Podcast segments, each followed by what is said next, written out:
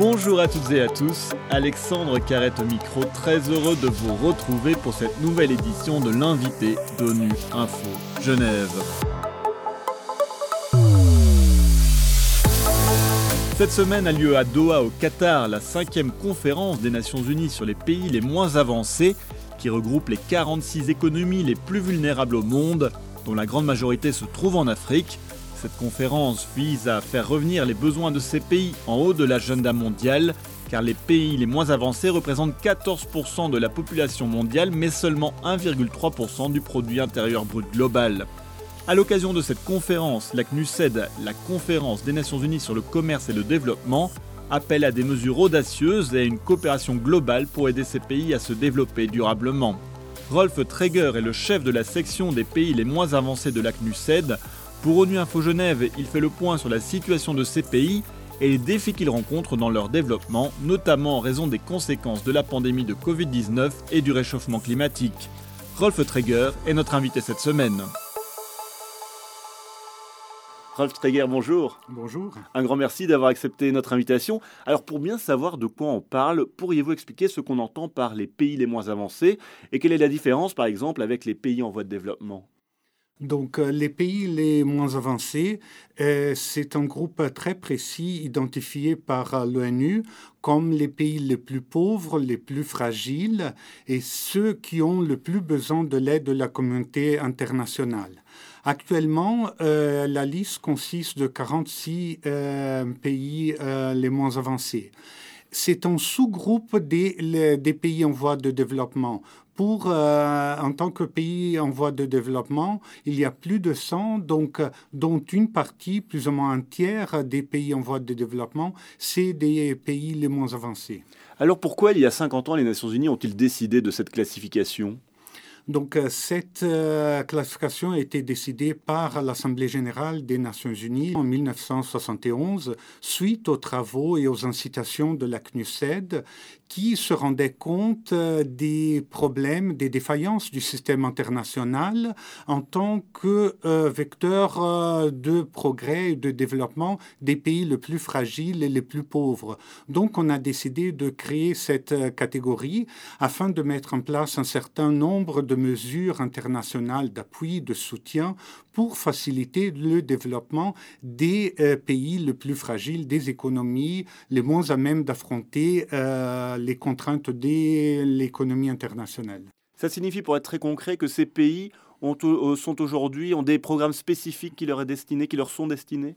Oui, il y a un certain nombre de mesures internationales d'appui aux pays les moins avancés, au PMA, notamment dans les domaines euh, du commerce, dans le domaine euh, de la finance, dans le, commerce, euh, dans le domaine de l'assistance technique et quelque part dans le domaine de la technologie. Donc il y a des mesures qui sont et des mécanismes qui sont disponibles au PMA, mais qui ne le sont pas aux autres pays en voie de développement. Est-ce que ces pays, euh, ces 46 pays sont organisés entre eux? Est-ce qu'ils euh, s'organisent pour euh, parler d'une seule voix, par exemple? Disons que les PMA ils réussissent de plus en plus à parler d'une même voix, mais quand même, il y a toujours des difficultés parce qu'il y a une très grande hétérogénéité parmi les PMA. Il faut quand même penser que parmi les PMA, euh, il y a le Tuvalu avec une petite population de 15 000 habitants et ça va jusqu'au Bangladesh avec une population de 180 millions d'habitants. Donc il y a une très grande diversité au sein de ce groupe, ce qui n'est pas là pour faciliter.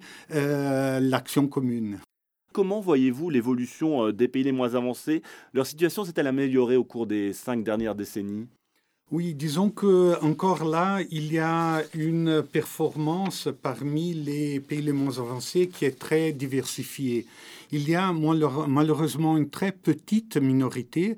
Pour être plus précis, il y a sept euh, euh, pays les moins avancés qui ont réussi à réussir leur écart par rapport au reste du monde, c'est-à-dire qu'ils ont une croissance plus forte, plus dynamique que la moyenne des autres euh, pays euh, du monde. Il s'agit du Bangladesh, du Bhoutan, de la Cambodge, le Laos, le Lesotho, le Mali et le Myanmar alors qu'il y en a 16 qui s'en sont sortis tant bien que mal, c'est-à-dire qu'ils ont réussi à avoir une croissance économique au même rythme que le reste des autres pays. Mais ce qui est le plus préoccupant, c'est que exactement la moitié des pays les moins avancés, c'est-à-dire 23 sur 46, ils ont été à la traîne. C'est-à-dire qu'au fur et à mesure que les autres euh, pays, que ce soit les autres pays en voie de développement, que ce soit les pays développés, ont connu une croissance importante, eux, ils ont une croissance moindre et donc ils sont restés à la traîne. C'est quand même moitié parmi les 46 PMA. Et seuls six pays ont réussi à sortir de cette liste des pays les moins avancés. Est-ce que ce n'est pas finalement un échec des, politiques de développement? Oui, disons là, il y a toujours le, le, verre à moitié vide, le verre à moitié plein, c'est-à-dire que depuis 1971, il y a justement que euh, six pays qui sont sortis de la catégorie. Quand même, la sortie de la catégorie, on l'appelle le reclassement, c'est quand même un signe du succès de leur processus de développement. Mais quand même, actuellement, il y a euh, plus de 15 pays qui sont dans le processus de la sortie de la catégorie. Donc, disons que oui, historiquement, il y a eu très peu de PMA qui ont réussi à sortir de la catégorie, mais c'est quelque chose qui va augmenter dans les prochaines années. Donc, euh, ça dépend de comment on regarde la situation. Mais d'autre part, ceci euh, n'enlève en rien les difficultés des autres pays qui vont rester dans la catégorie. Il ne faut pas les oublier comment faire en sorte que ces PMA euh, soient aujourd'hui plus inclus dans la communauté internationale, plus dans les grandes conférences internationales? Euh, On a l'impression, encore une fois, que les, pays, euh, les pays les moins avancés sont les moins responsables du réchauffement climatique et pourtant en subissent le plus de conséquences. Comment faire en sorte pour que les pays les moins avancés soient plus entendus aujourd'hui sur la scène internationale? Oui, disons déjà dans, le domaine euh, du climat, c'est ça la grande euh, tragédie des PMA, c'est qu'ils ont une responsabilité absolument infime, insignifiante dans les euh, émissions de gaz à effet de serre. Et pourtant, c'est à la fois les pays qui sont les plus touchés par les effets négatifs des changements climatiques, que ce soit à cause de la réchauffement, du réchauffement de la température, de la montée des eaux, de l'avancée de la désertification, à cause de leur position géographique.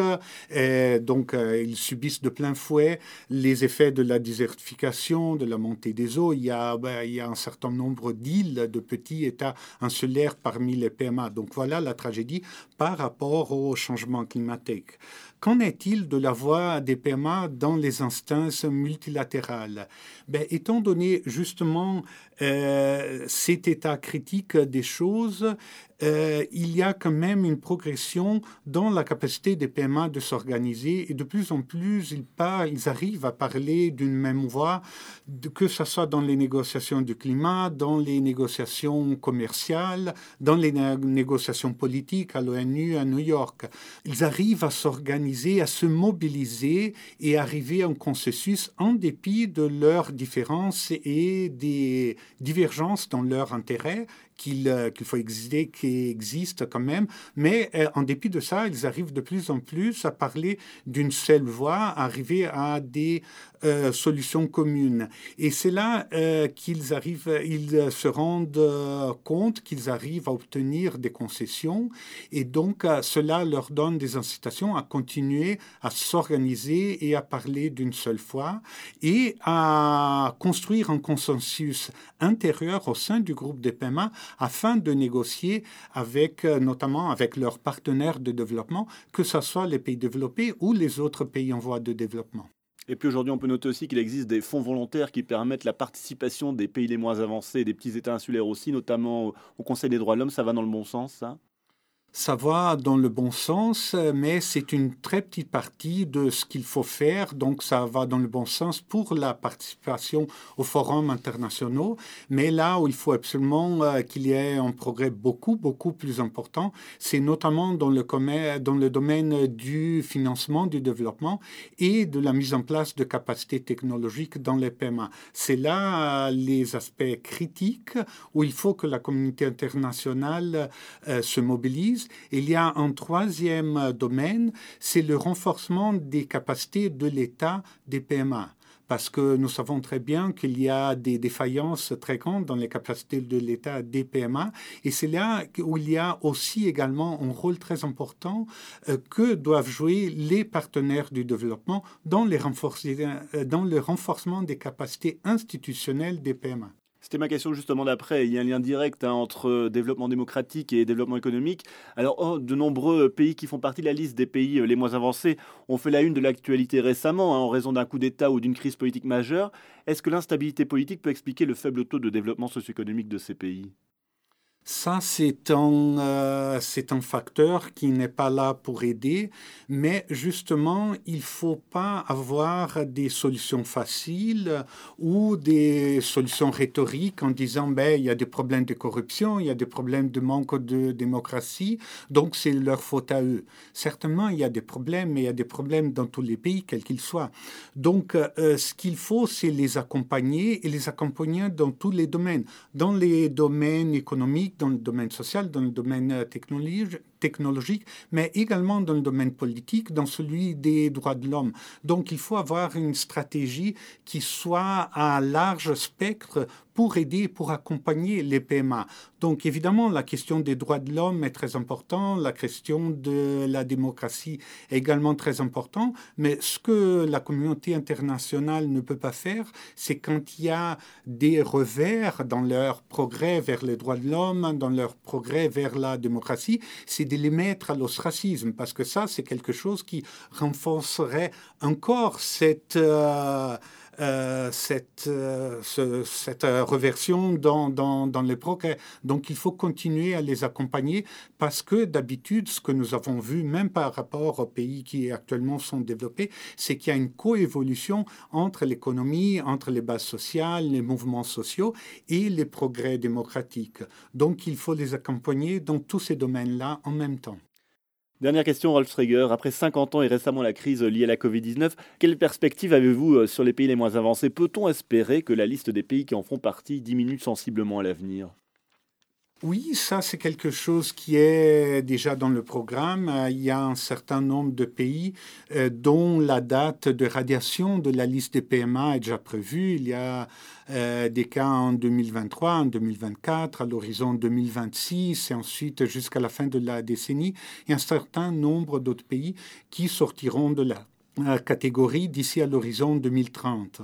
Mais la question est, qu'est-ce qu'il y en a pour les pays qui vont rester dans la catégorie? Parce que définition, les pays qui euh, seront pas radiés de la catégorie, c'est ceux qui subissent euh, de plein fouet les défis du développement, que ce soit les défis des changements climatiques, de la pauvreté, du manque d'infrastructures, du manque de capital, du manque de capital humain. Donc c'est là que le défi du développement est le plus euh, difficile à réagir.